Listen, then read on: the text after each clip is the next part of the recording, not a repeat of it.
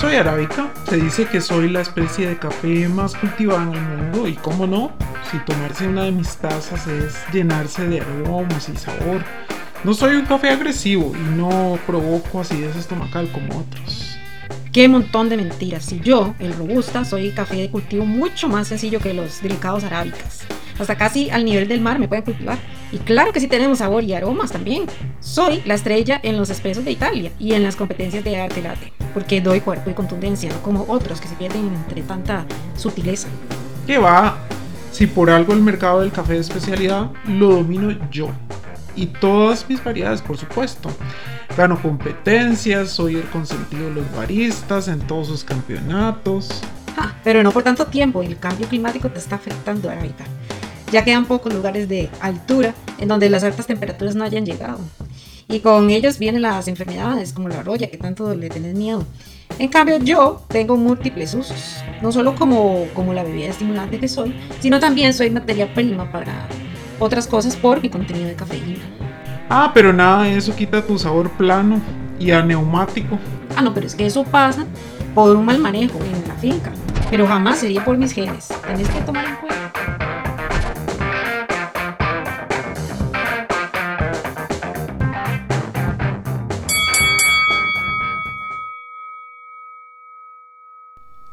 ¿Se imaginan una pelea así?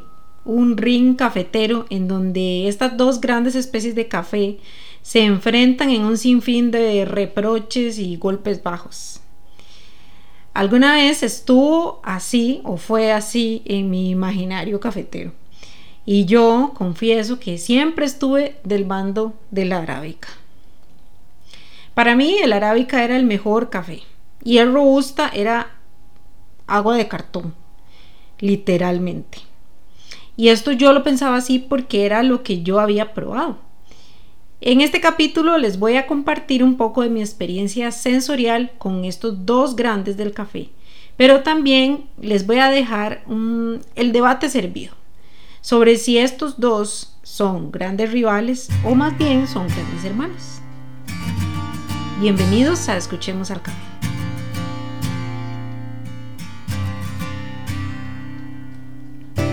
Creo que la aversión por el café robusta la tengo desde antes de estudiar barismo y saber más del tema de café.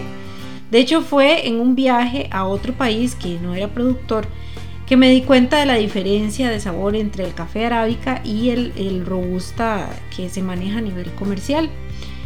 Yo nunca lo había probado, pero lo cierto es que no reunió mis expectativas. Como les dije, no sabía casi nada de café, pero sí sabía que en Costa Rica, donde yo estaba viviendo, donde vivo, se cultivaba solamente arábica. Y en sana teoría eso es lo que tomamos aquí. Aunque fuera pues de mala calidad, ¿verdad? Eso me enteré después.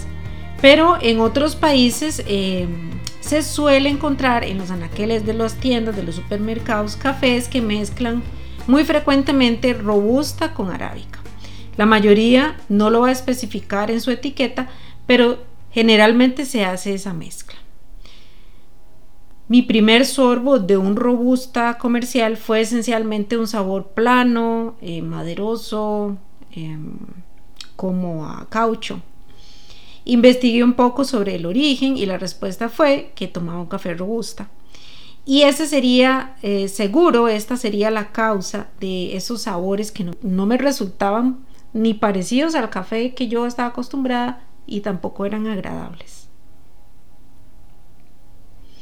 Años después, ya estudiando sobre café, conocí más acerca del tema robusta. Yo les sugiero que busquen, primeramente, si no lo han escuchado, nuestro episodio sobre el ADN del café para que tengan un mayor contexto sobre lo que son las especies de la planta del café y las variedades y todo esto para tener más claro el tema. Pero sí les voy a dejar las primeras pistas que pude eh, conocer sobre estos dos grandes del café. Primero que el café robusta y el café arábica son dos especies distintas, son dos plantas distintas de la misma familia del café. Después que son las más cultivadas en el mundo, la más cultivada de las dos es el arábica. También el café robusta, en realidad se le dice robusta, pero es canéfora, ese es el nombre. Robusta es la variedad que más se conoce dentro del canéfora y que más se cultiva, pero hay otras. El canéfora es un café mucho más resistente a las enfermedades, a las plagas y a los cambios de clima. De hecho, es mucho más productivo que la arábica.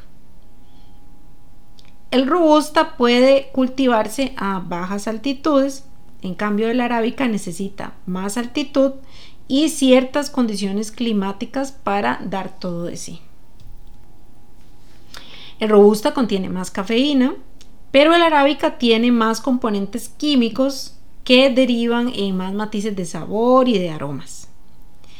El café arábica contiene un 60% más de lípidos o de aceites y el doble de azúcares que su contraparte canéfora. Todo ello me confirmó mi experiencia anterior. El robusta era sinónimo de mala calidad y así permaneció en mi memoria cafetera por mucho tiempo pero la pelea aún no estaba ganada. Fue en una visita que hicimos a la Expo Mundial de Café en Seattle en donde mi percepción sobre lo que era el café robusta y el arábica comenzó a cambiar. Y esto em, lo pudimos encontrar en un stand de la marca Café Legrand es un proyecto de café que está en Ecuador. Allí Denise, una catadora de calidad pero de robusta, de especialidad, me dio a probar una taza de café que definitivamente retó mis expectativas. Y esas expectativas, cuando ella me dijo que era robusta, eran pues una taza plana, maderosa, rancia, sabor a cartón, lo que ya les había mencionado antes. Pero sorprendentemente no. Ciertamente no era la taza intensamente aromática y con una acidez, ¿verdad?, muy destacable de la arábica, pero esta taza de café no tenía defectos, eh, madera, rancio, todo esto no se sentía. Era más bien una taza de café dulce, con notas a frutos secos y una acidez mm, bastante suave, un posgusto agradable. Denise me contó que en Ecuador se cultiva tanto arábica como robusta, pero que en el proyecto que ella representaba se plantearon tratar al robusta con el mismo trato que se le da al café de especialidad. Aquí es donde yo recibí un dato que iluminó una parte de mi concepto de robusta que yo no conocía. ¿Qué sucede? Que como esta variedad es tan productiva, los que la cultivan eh, lo hacen pensando más en la cantidad de café y no en la calidad. Así que desde la finca se arrastran muchísimos defectos y en el proceso también de secado se arrastran muchos defectos. Madurez óptima, por ejemplo, que son cosas que se ven en el café de arábica, cómo se, se colecta, se recolecta Em, tema de almacenaje, todo este tipo de cosas, en general el robusta no se le toma tanta importancia. Y esas podrían ser algunas de las razones de ese sabor a cartón que tanto yo por lo menos desdeñaba del robusta. Lograr una taza limpia a través de un proceso más dedicado, derivaba en un café robusta, bueno, aunque no se parecería al 100% a la arábica. Siempre vamos a tener un perfil de sabor distinto, pero con un tratamiento correcto podría ser una taza limpia y agradable. Aunque comparten genética, pues son de la misma familia, como les dije al inicio, las diferencias de sabor entre ambos pues siguen siendo importantes, aunque sea del tratamiento, como les dije, de una manera especial. ¿Y por qué siguen siendo diferentes? Bueno, porque esto, esto ya va en la genética y en la química de cada una de estas especies. El robusta, como mencionamos, tiene el doble de cafeína y tiene más ácidos clorogénicos que el arábica.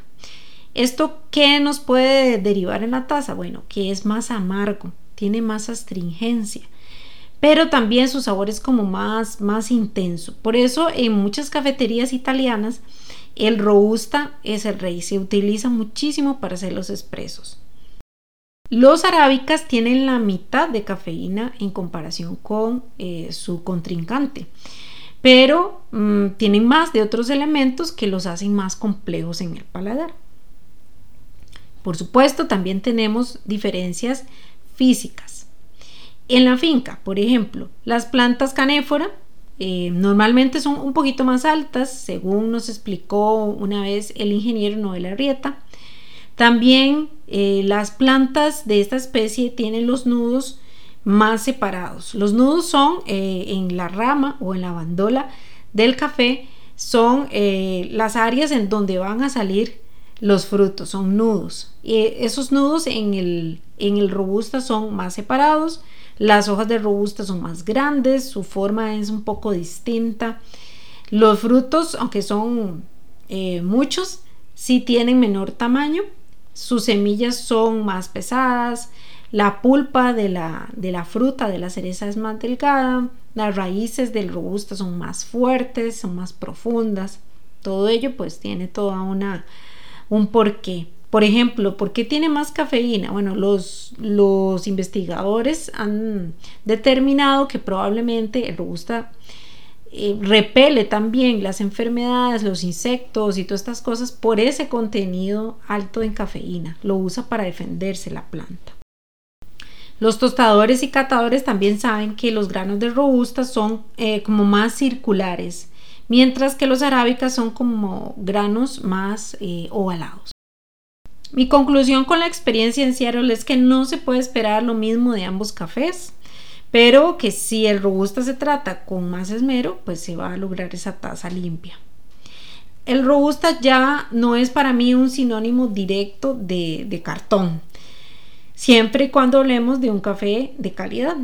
Pero lamentablemente es muy difícil encontrar robusta de buena calidad debido a ese enfoque que les dije. Se enfocan más en la cantidad que en la calidad. Así que se sigue utilizando eh, la producción del robusta en general para mm, reducir costos, que sea lo más barato posible sacar café y hacer mezclas.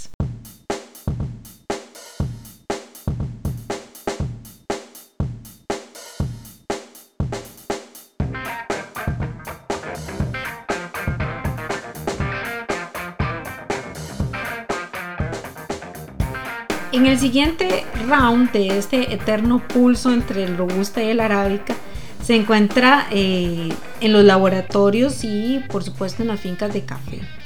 Como nos dijo el propio Robusta en el inicio de este episodio, el Robusta lleva ventaja en cuanto a resistencia de plagas y también es muy resistente al cambio climático, lo que no sucede con nuestro amado arábica que por su parte tiene el futuro muy comprometido con respecto al cambio climático y a las plagas y enfermedades que vienen con él.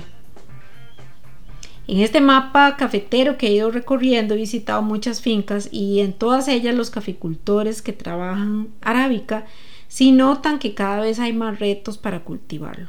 Les doy un ejemplo claro. En la región de Tarrazú, las tierras que estaban por encima de los 2.000 metros de altitud no se consideraban, hace pocos años no se consideraban aptas para el café, ahí no se sembraba café. Pero últimamente cada vez más productores ya están sembrando y cosechando café a más de 2.000 metros de altitud. Y muchos están obteniendo grandes resultados. Pero, ¿por qué se pasaron tan, tan alto? Bueno, porque la subida de las temperaturas del cambio climático se nota en los cafetales y ellas traen consigo enfermedades y plagas como la temida roya también. Esto estresa también a la planta del café, la afecta y por eso buscando mejores condiciones climáticas es que la altitud ha cambiado. Conversando también eh, con agrónomos y expertos en genética del café, todos son conscientes que se necesita una respuesta para el futuro de la arábica y muchos de ellos consideran que la clave está en la mejora de sus genes. Con ellos me enteré que han habido cruces naturales o provocados por los humanos entre estas dos eh, especies. entre robusta y arábica, entre diferentes variedades de ellas dos. Pero no todos los cruces resultan siempre en una buena taza. Así que se sigue buscando cómo mejorar. ¿Podría una alianza entre estos dos, entre comillas, rivales, asegurar el futuro del café? Yo creo que eso está por verse, está en desarrollo todavía. Primero hay que entender que eh, más que contrincantes, estos dos son hermanos. Sí, son hermanos que comparten genética. De hecho, se sabe que Canéfora tiene su origen en el occidente de África. Y el arábica aparece en la meseta de Etiopía, en el norte de África. Pero ¿sabían quiénes son los padres del arábica? Se sorprenderían como yo al saber que el arábica desciende de un cruce entre un cafeto que se llama Eugenioides y sí, otro que es un canéfora que aún no se ha determinado exactamente cuál variedad. Lo que ven los científicos es una alianza. La clave está en tomar lo mejor de ambas especies. Hablamos de la resistencia al clima, de la resistencia a las enfermedades, que esto lo aporta el robusta, y de los matices de sabor que tiene el arábica. Ya son muchos los cruces entre ambas especies que se han venido desarrollando con los años. Entre los más conocidos, el llamado híbrido de Timor, que es un cruce espontáneo entre ambas especies y que se dio en la isla de Timor, por eso se llama híbrido de Timor. Este híbrido lo han ido cruzando con más variedades de arábicas para obtener de él su resistencia eh, a plagas críticas, por ejemplo, como la roya. De él han surgido cafés, variedades de arábica que se llaman catimores, también las sarchimores, también los de Colombia que se llaman castillo. Todas estas son variedades que contienen al híbrido de Timor en sus genes. Sin embargo, en el mundo del café continúa esa discusión y ese desarrollo por obtener una alianza con un mejor perfil en el sabor de la taza. Y bueno, los nuevos híbridos que nos habló el experto William Solano en el capítulo sobre el ADN del café son uno de estos caminos positivos que va llevando esta alianza entre robusta y árabe.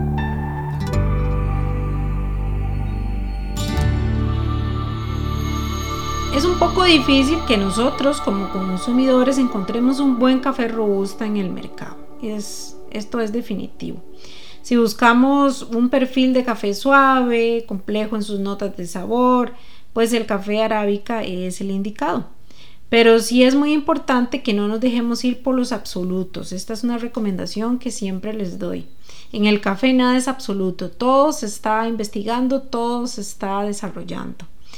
Estas dos especies de café, arábica y robusta, aportan lo suyo a la industria cafetera y hay que celebrar que continúe más que su rivalidad, su hermandad, su alianza genética por el bien del café y del futuro de nuestra bebida preferida.